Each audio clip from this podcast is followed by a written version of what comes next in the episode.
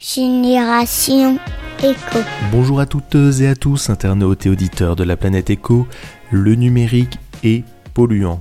Et oui, plus que le transport aérien selon certaines sources. Alors il faut adopter ce que l'on appelle le numérique responsable. Pour en parler, je suis parti à la rencontre de Lucie Fradet de l'entreprise Spécinov. Bonjour Lucie. Bonjour Yves. Alors est-ce que vous pouvez d'abord donc vous présenter et nous raconter un peu votre parcours? Très bien. Euh, alors euh, c'est moi c'est Lucie Fradet. Euh, donc je suis chez Spécinov depuis deux ans en tant que chargée de communication. Et donc avant, j'ai fait un master en communication en alternance en tant que chargée de communication aussi dans une coopérative agricole et avant une autre alternance en collectivité territoriale. Donc 100% parcours dans la communication. Et communication responsable, bah, j'ai vraiment plongé dedans depuis que je suis chez Spécinov, qui était déjà engagé dans le numérique responsable. D'accord. Est-ce que vous pouvez préciser ce qu'est euh, Spécinov Alors Spécinov, c'est une entreprise qui est euh, spécialisée dans le développement d'applications, euh, donc sur mesure ou des produits déjà que l'on vend tels quels. Et on fait aussi de la formation justement sur le numérique responsable et de l'audit et des conseils. D'accord. Et alors j'ai pu voir que vous faisiez donc des logiciels sur mesure éco-conçus. C'est quoi exactement éco-conçu? Alors ça va être un logiciel qui est du coup euh, plus léger, plus sobre, euh, qui va justement euh, être en mesure de d'être plus responsable pour la planète, mais aussi sur le côté social. donc on parle d'accessibilité à ce niveau-là. D'accord. Euh, donc vous avez dit vous êtes communicante responsable. Est-ce que vous pouvez vous en dire un peu plus sur ce qu'est la communication responsable? Tout à fait. Alors la communication responsable, ça se base, on va dire, sur euh, trois piliers.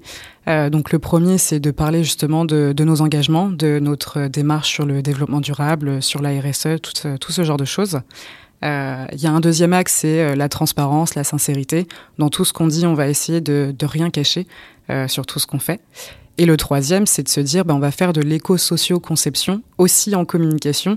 Donc ça veut dire que tous nos supports doivent être aussi euh, accessibles et euh, le plus léger possible pour euh, justement que, ben, au niveau de la planète, on fasse pas non plus tout le contraire de, que ce qu'on dit au niveau de nos valeurs. Effectivement. Alors justement, en parlant de d'accessibilité, j'avais vu passer sur LinkedIn un post où vous parliez du fait que ça manquait quand même euh, d'inclusivité les publications qui étaient faites. Euh, est-ce que vous pouvez expliquer un peu plus euh, ce que ce que c'est et le test que vous aviez pu faire?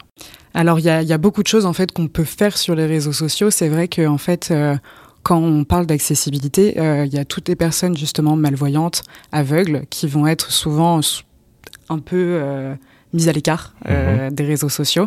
Et donc, elles utilisent des lecteurs d'écran. Et donc les lecteurs d'écran vont vraiment lire tout ce qui se passe euh, sur le poste, donc les emojis, euh, les hashtags, euh, les images. Et donc il y a toute une manière d'écrire et de poster ces images pour qu'elles soient plus accessibles. Et donc le but c'est d'utiliser pas trop d'emojis parce qu'on va utiliser éventuellement la petite main et elle va être lue main avec un doigt pointant vers la droite. Donc si on fait toute une liste à puces avec cette petite main, bah, ça peut être très vite très lourd pour une personne qui est malvoyante. Euh, on peut avoir aussi des choses qui est euh, la balise alternative sur les images. Mhm. On a tendance à y penser sur les sites internet, sur les réseaux sociaux très peu souvent. Donc c'est bien de décrire ce qu'on met comme image sur les réseaux sociaux. Euh, et on peut aussi, donc les hashtags, il y a des choses qui peuvent être lues, mais il faut penser à mettre par exemple une majuscule à chaque début de mot dans son hashtag pour qu'il soit lu correctement et que ça soit plus compréhensible pour les personnes malvoyantes par exemple. D'accord, parce que donc on appelle ça le camel case, hein, si pour, pour information de mettre effectivement des, des majuscules au début de, de chaque mot.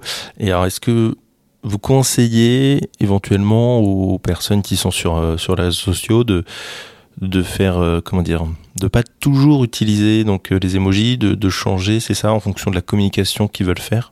Oui, c'est ça. Il faut essayer en fait de, de, prendre en compte et éventuellement euh, d'installer un logiciel directement pour tester. Euh, il y en a des gratuits qu'on trouve assez facilement et de se rendre compte que c'est compliqué. Donc effectivement, assez facilement, on va se rendre compte qu'il faut bah, bien ponctuer ses phrases, éviter de mettre trop d'émojis. Donc oui, si on peut essayer de limiter, il faut le faire. Oui, on, revient finalement à la base de la base, écrire pour la personne et pas forcément pour, pour l'ordinateur. Qu'est-ce que je veux dire? Oui, euh, vous parliez donc euh, de communication responsable. Euh, est-ce qu'il y a des éco-gestes au niveau du travail qui peuvent être faits au, quotidien et que vous pouvez donc partager? Euh, bah, si on sort un petit peu des réseaux sociaux, mais sur la vidéo de manière générale, euh, en fait aujourd'hui 80% justement du, du, trafic internet c'est de la vidéo, donc c'est énorme. Donc euh, l'objectif c'est aussi sur sa vidéo bah, d'essayer d'en faire moins et pourquoi pas faire des podcasts. Des fois euh, c'est tout aussi utile et ça fonctionne tout aussi bien. C'est beaucoup moins lourd qu'une vidéo. Et si on peut pas s'en passer, bah, sur la vidéo, faut penser à la compresser. Mhm. Euh, il y a des outils comme Endbreak qui euh, fonctionnent très très bien et on peut compresser ces vidéos jusqu'à 80%. Donc c'est assez énorme. Euh, et faut penser aussi en termes d'accessibilité à, à sous-titrer. Euh, et donc ces sous-titres aussi, il faut des fois penser à mettre une petite bande noire derrière pour qu'ils soient lisibles, parce que c'est pas toujours le cas. Euh, donc ça va être les petits éco-gestes sur la vidéo et puis sinon bah, sur euh, sur son site internet et de manière générale au niveau des couleurs, il faut aussi penser euh, des, des le contraste qu'il faut essayer de, de, calculer. Il y a des outils pareils en ligne qui permettent de dire si c'est assez lisible ou non pour une personne qui a qui est déficiente visuelle. D'accord. Au niveau euh, papier, éventuellement, il y a des choses aussi à faire ou? Euh, bah, Le petit geste tout simple qui peut servir, mais autre que pour des communicants, c'est de se dire, au lieu d'utiliser du noir pour écrire, on peut utiliser du gris, un gris foncé, et on peut gagner euh, beaucoup, beaucoup en encre. Donc ça peut être un, bon, un bon geste pour tout le monde. D'accord. Et peut-être l'impression recto-verso aussi, éventuellement Oui, c'est ça, recto-verso. si jamais on fait que recto et que la feuille, on s'en resserre pas, autant s'en resservir en tant que brouillon. Il y a plein de petites choses comme ça qu'on peut mettre en place au quotidien. Effectivement. Euh, J'ai une question euh, récurrente hein, que je pose à, tous mes invités. C'est est-ce que vous pensez que les, futures générations auront une fibre euh, un peu éco? Ben oui, j'espère en tout cas. C'est sûr que même, même moi qui sors des, des, études il y a pas longtemps, ben, je me rends compte que par rapport aux générations précédentes, on est déjà un peu plus impliqué et on a envie justement que les choses changent et que on s'y met de plus en plus. Donc je pense que ça va dans le bon sens et que les générations futures aussi seront à fond dedans. Carrément. Euh, je voulais revenir rapidement sur, euh, sur Spécinov. Euh, vous faites partie du réseau ADN Ouest. Oui.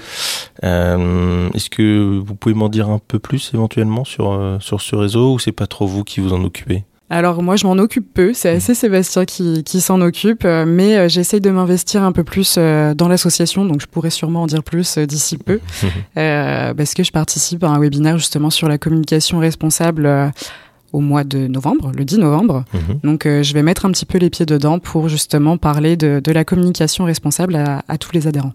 D'accord, très bien. Comment on peut vous contacter Spécinov finalement? Aussi, si on a envie de, faire appel à, vos services Eh ben, on peut nous contacter donc euh, directement sur notre site internet. On a un formulaire de contact par téléphone, par mail ou même sur LinkedIn en nous contactant directement. Donc euh, moi, Lucie Fradet ou euh, Sébastien Chasselin. Donc on reste tout le temps disponible pour pour vous répondre un peu partout. Ok, super. Bah, merci beaucoup, euh, Lucie, euh, pour, euh, pour cet échange.